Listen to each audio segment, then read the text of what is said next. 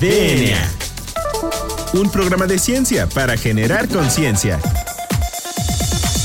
Con sus científicos favoritos, J.C. Gómez y Nadia Rivero. DNA.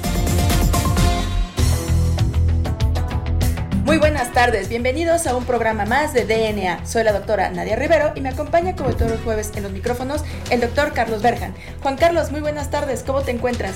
Muy bien, muy feliz. Fíjate que el día de hoy tenemos una entrevista que me parece eh, excepcional con un personaje que, eh, como lo hemos mencionado en múltiples ocasiones, no basta con explicar la ciencia, hay que también eh, conocer quién está detrás de la ciencia. Así y cuando es, conoces quién está detrás, empiezas a entender un poquito más eh, la ciencia, por qué se hace, cómo se hace y por qué tiene estos, este, pues, tan grandes paradigmas, ¿no? Eh, y por qué tiene estas eh, grandes personalidades, ¿no?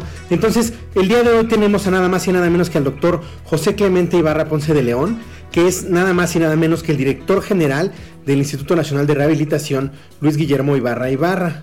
El doctor es un destacado ortopedista, experto en cirugía artroscópica y en cirugía de lesiones deportivas. Se graduó como médico cirujano de la UNAM eh, y obtuvo la medalla Gabino Barreda, lo cual es muy, muy difícil de, de obtener. ¿no? Eh, realizó su internado en el pregrado en la Universidad eh, de Canarias y además en eh, final, bueno, hizo unas especialidades en ortopedia y traumatología en el Instituto Nacional de Ortopedia. Asimismo, realizó rotaciones en eh, el Departamento de Ortopedia del New England Medical Center y en la Universidad de Harvard también.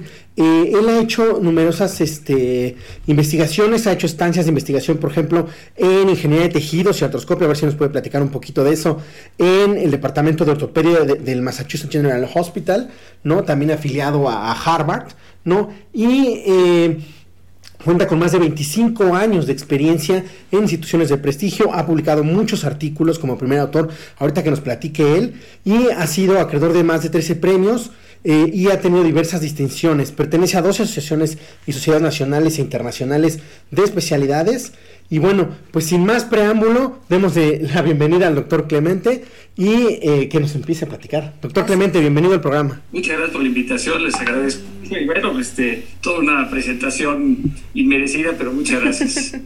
No, no, no, usted tiene un currículum excepcional, entonces merecía esta introducción y pues muchísimas gracias por brindarnos un poquito de su tiempo. Entonces, ¿qué le parece si nos platica un poquito acerca del Instituto Nacional de Rehabilitación, su fundación, cuáles son sus objetivos en esto de la investigación clínica y científica, así también como de los servicios que presta al público en la parte este, clínica? Por favor, doctor. Bueno, con mucho gusto. Miren, el Instituto Nacional de Rehabilitación Luis Guillermo Ibarra Ibarra, que en el 2015 se le pudo poner el nombre de su creador, de la persona que lo, lo ideó, eh, que lo pudo ver concretado y transformado en un Instituto Nacional de Salud, y que por primera vez en la historia en México se le pudo poner el nombre de la persona que lo creó en vida y todavía en funciones, todavía era él el director general del instituto, así que aquí sí se hizo justicia y nos dio a todos los del instituto mucho gusto que eso pasara.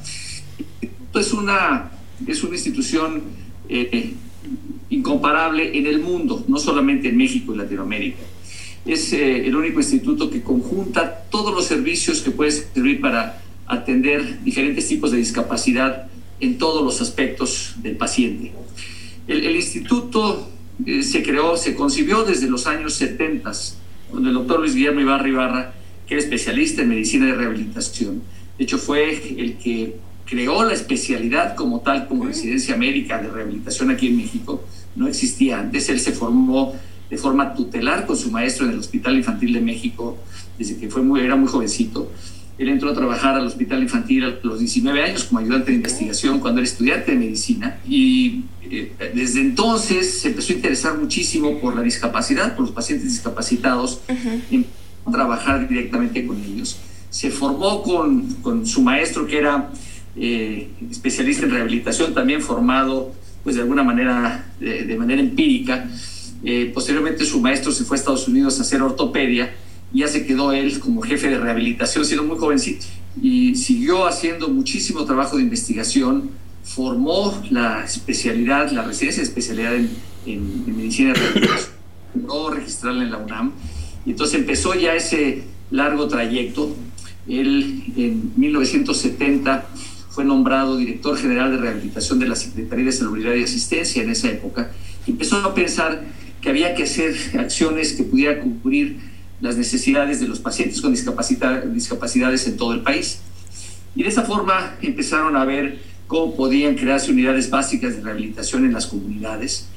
Eh, se creó la idea de un centro de rehabilitación y educación especial en cada estado, el CRE, el CRE por su sigla de rehabilitación y educación especial, y empezaron a construir CRES con el esfuerzo conjunto del, de la Secretaría de Salud, del Gobierno Federal con la Secretaría de Salud, la Secretaría de Educación Pública, el Gobierno Estatal. Y entonces, con el esfuerzo de los tres, creaban estos centros que permitían la rehabilitación y la educación especial para niños con discapacidades también intelectuales, auditivas, visuales, para tampoco perdieran enseñanza y escuela. Y bueno, se empezó a crear una red, pero esa red tenía que tener a dónde confluir en caso de necesidad. Entonces se creó desde entonces la idea de un Instituto Nacional de Rehabilitación. El primer proyecto ya con un plano, con maqueta incluso hecha desde 1974. Con la crisis económica de esa época, la idea del proyecto se quedó en papel, se quedó en la maqueta, se quedó en un terreno que ya existía y no se pudo continuar.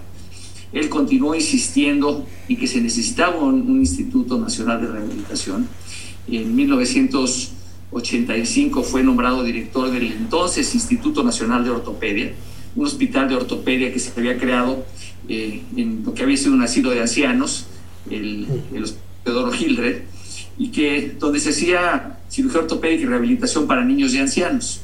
Uh director general de rehabilitación lo convirtió en Instituto Nacional de Ortopedia y de igual forma eh, creó la figura del Instituto Nacional de Medicina de Rehabilitación, que estaba en Mariano Escobedo, lo que es el Instituto Nacional de la Comunicación Humana, que estaba en Plateros. Entonces, él siendo director general de rehabilitación, creó esas tres instituciones. Y en el 85 lo nombran director del Instituto Nacional de Ortopedia. Eh, para rescatarlo, el, el hospital estaba en condiciones terribles. Hay unas fotos impresionantes de, de lo mal que estaba y lo empezó a hacer resurgir de las cenizas y entonces creó una institución eh, contratando gente nueva, comprando equipos, empezando a hacer cirugía de, alta especialidad en esa época, eh, para tratar de realmente pues, conseguir que esa institución surgiera como algo que era muy necesario. En fines de los 80 eh, se empiezan a hacer cosas tan relevantes como reemplazo articulares, toda la tecnología que ya había para entonces, cirugía artroscópica, que había un puñado de mexicanos que hacían sus intentos de hacer cirugía artroscópica, se empieza a hacer en forma ahí en el instituto. Y ya para 1990 eh, tengo yo la oportunidad de entrar ahí como médico residente de primer año y empiezo a formarme en ortopedia. Este periodo, el, el, el instituto, como digo, mejora muchísimo y ante la insistencia del doctor Ibarra de que se necesitaba un, pues se necesitaban instalaciones nuevas, un edificio nuevo, eh, el doctor Jesús Cumate, como secretario de salud, bueno, no va a haber dinero para darle un edificio nuevo a cada uno de los tres institutos que se necesitaban. ¿Qué le parece, doctor Ibarra, que fusionemos a estos tres institutos, el de ortopedia, el de medicina de rehabilitación y el de comunicación humana, y creamos un instituto grande y en ese entonces la idea era que fueran tres institutos en un solo edificio, en un solo hospital.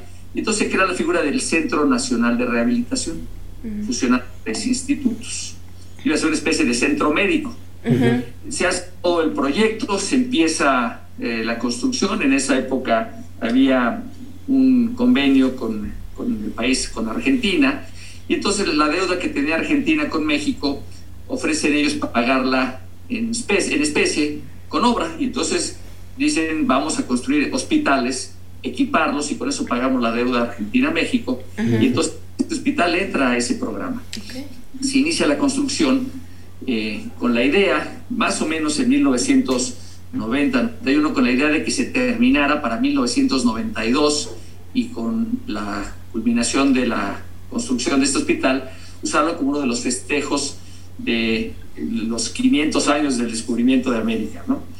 Este, eh, por diferentes razones se retrasa la obra, es una obra que tiene muchos problemas eh, administrativos por este pago de los argentinos, finalmente se la quitan a ellos, se la dan a otra constructora, se hacen visitaciones, se hace un montón de problemas, pero para hacerles el cuento largo, este hospital finalmente se inauguró las instalaciones todavía como Centro Nacional de Rehabilitación el 20 de noviembre del año 2000. Mm. mm. 92 hasta el 2000 se fue.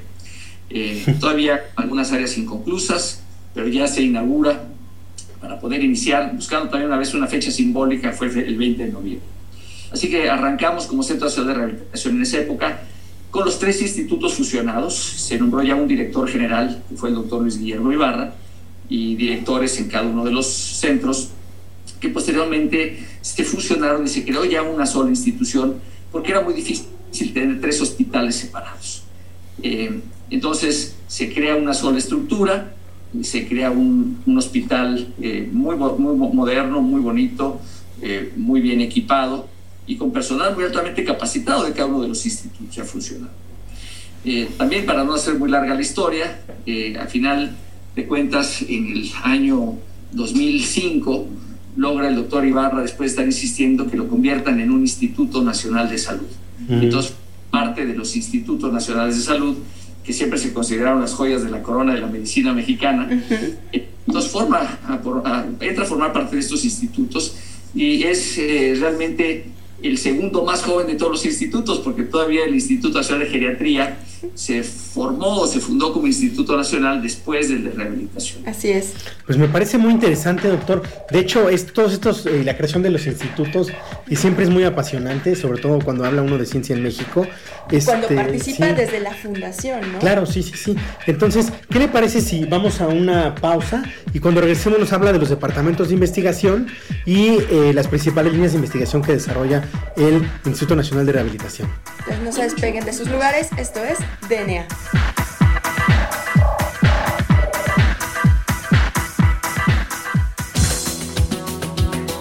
Volvemos en menos de lo que tus genes se traducen a proteínas.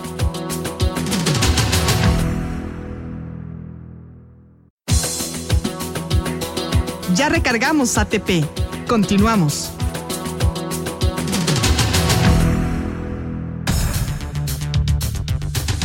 Bien, pues ya regresamos a DNA. Recuerden que estamos platicando con el director general del Instituto Nacional de Rehabilitación, el doctor Clemente Ibarra Ponce de León. Doctor, en la sección pasada nos quedamos platicando acerca de la fundación del Instituto Nacional de Rehabilitación. En esta sección nos quisiéramos este, dirigir y enfocar hacia los departamentos de investigación que integran a este gran Instituto este, Nacional de Rehabilitación. ¿Cuáles son las principales líneas de investigación que se desarrollan en él? yo me gustaría primero decirles qué, hacemos del instituto porque va de la mano con investigación. Las principales especialidades que tenemos aquí son medicina de rehabilitación, por supuesto, ortopedia, audiología, foniatría y otoneurología, otorrinolaringología, oftalmología, genética médica, reumatología, medicina del deporte y más recientemente cirugía plástica, especialmente cirugía plástica y reconstructiva, especialmente dirigida a quemados. se hace investigación clínica en todas estas especialidades. Okay. Eh, esta investigación clínica tiene mucho que ver con lo que hacemos en el día cotidiano.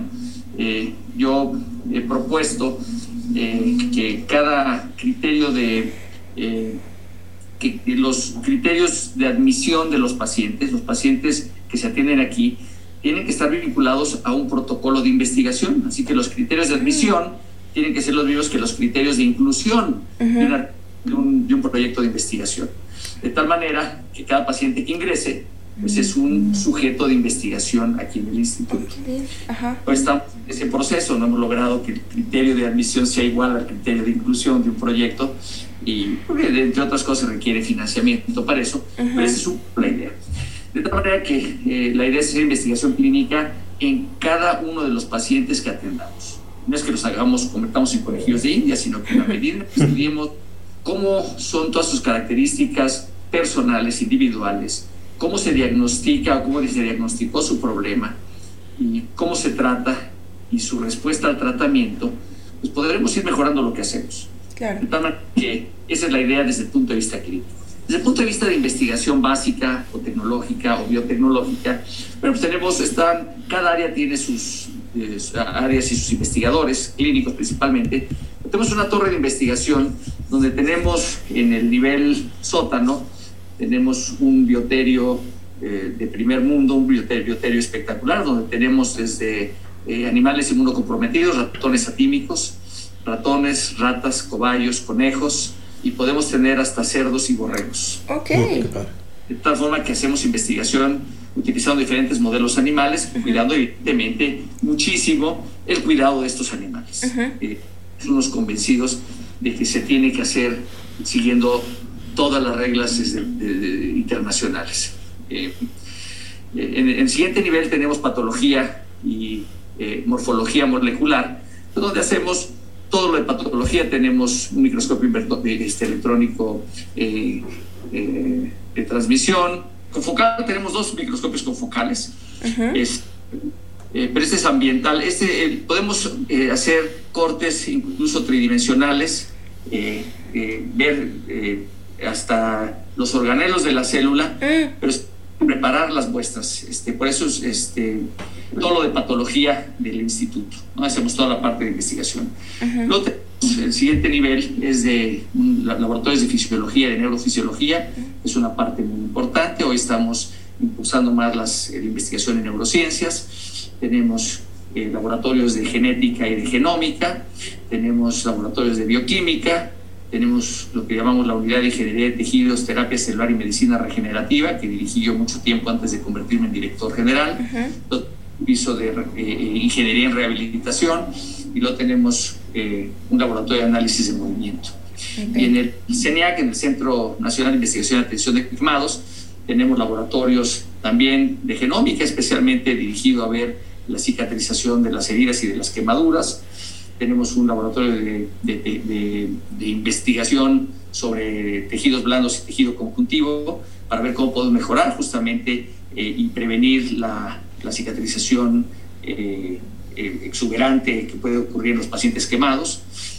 tenemos un banco de tejidos de piel, banco de piel y tejidos musculoesqueléticos, y tenemos un laboratorio de infectología que hoy ha sido un arma fundamental durante todo este proceso de la pandemia eh, del 2019. Eh, así que se aprovechó el CENIAC para tener laboratorios de primer nivel en diferentes áreas de investigación. Y en el último nivel tenemos un laboratorio de biotecnología que es para cultivos celulares con intención de uso clínico. Lo que la unidad de ingeniería de tejidos es todo lo que es preclínico, todo lo que se hace en estudios experimentales, en estudios en animales, el laboratorio de, biotecnología. Eso es, un, es un laboratorio limpio con calidad de aire clase 100, como los laboratorios de la industria este, farmacéutica de inyectables, eh, de poder cultivar células que puedan ser utilizadas en el tratamiento de pacientes.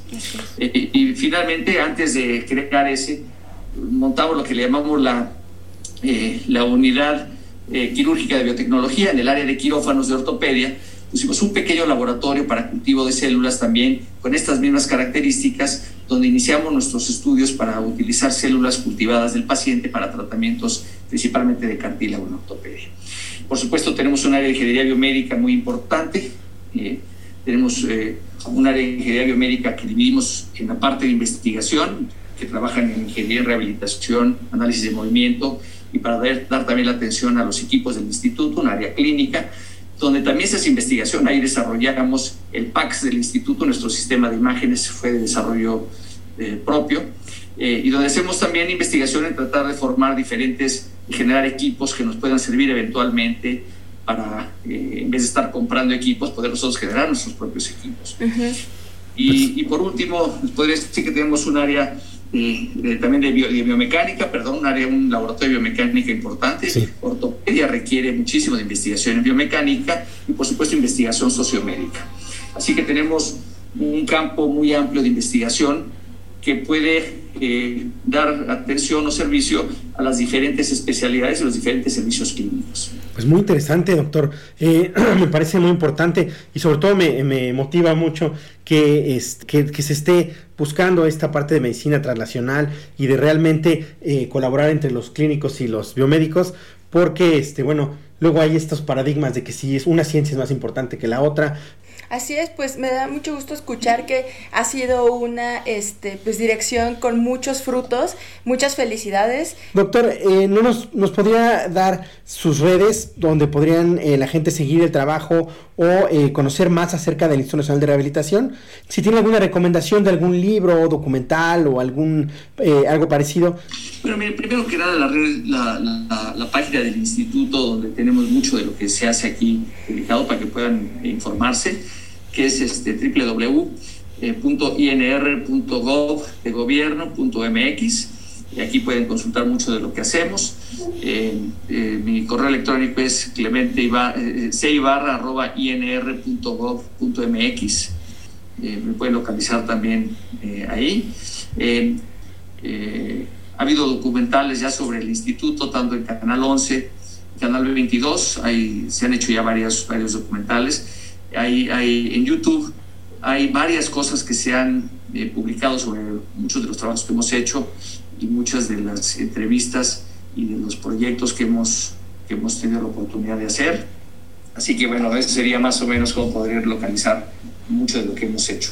Bueno, doctor, pues muchísimas gracias por su tiempo. Lamentablemente se nos acaba una vez más el tiempo de entrevista. Como dice Juan Carlos, siempre nos gustaría poder platicar un poquito más con nuestros invitados, pero esperamos tenerlo en nuestros micrófonos próximamente. Les agradezco muchísimo el tiempo. A mí también me encantaría poder seguirles platicando porque eh, ustedes me ponen a platicar del instituto y bueno, yo me puedo echar horas, así que eh, eh, cuando hacen las cosas con tanto cariño y con tanta pasión, bueno, se nos ve el tiempo volando.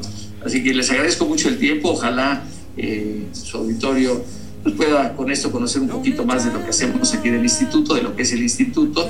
Y con muchísimo gusto estoy pendiente de cualquier cosa que puedan necesitar o información. Claro que sí, pues como usted dice, siempre es muy apasionante hablar de lo que más nos gusta. También agradecemos a nuestro productor, Hernán Nájera. Recuerden seguirnos en Instagram como arroba DNAimer y en Twitter como arroba ImerDNA y en Facebook como arroba ScienceSox. Hasta la próxima.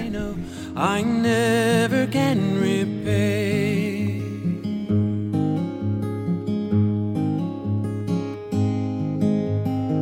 A quiet man denied a simpler fate. He tried to be a soldier once, but his music wouldn't wait.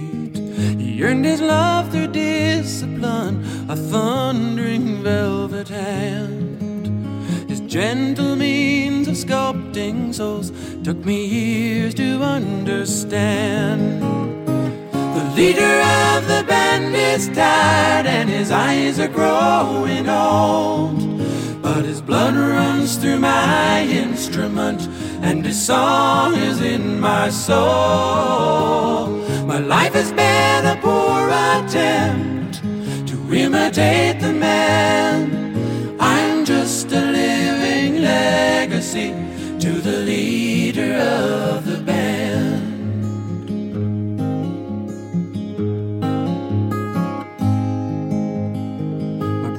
Lives were different, for they heard another call. One went to Chicago, and the other to St. Paul. And I'm in Colorado when I'm not in some hotel. Living out this life I've chose and come to know so well.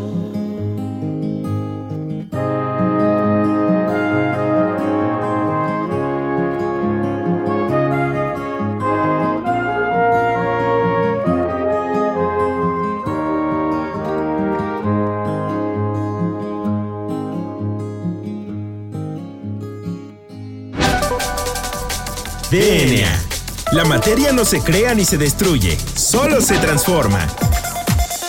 Nos vemos en el próximo programa de DNA, un programa de ciencia para generar conciencia.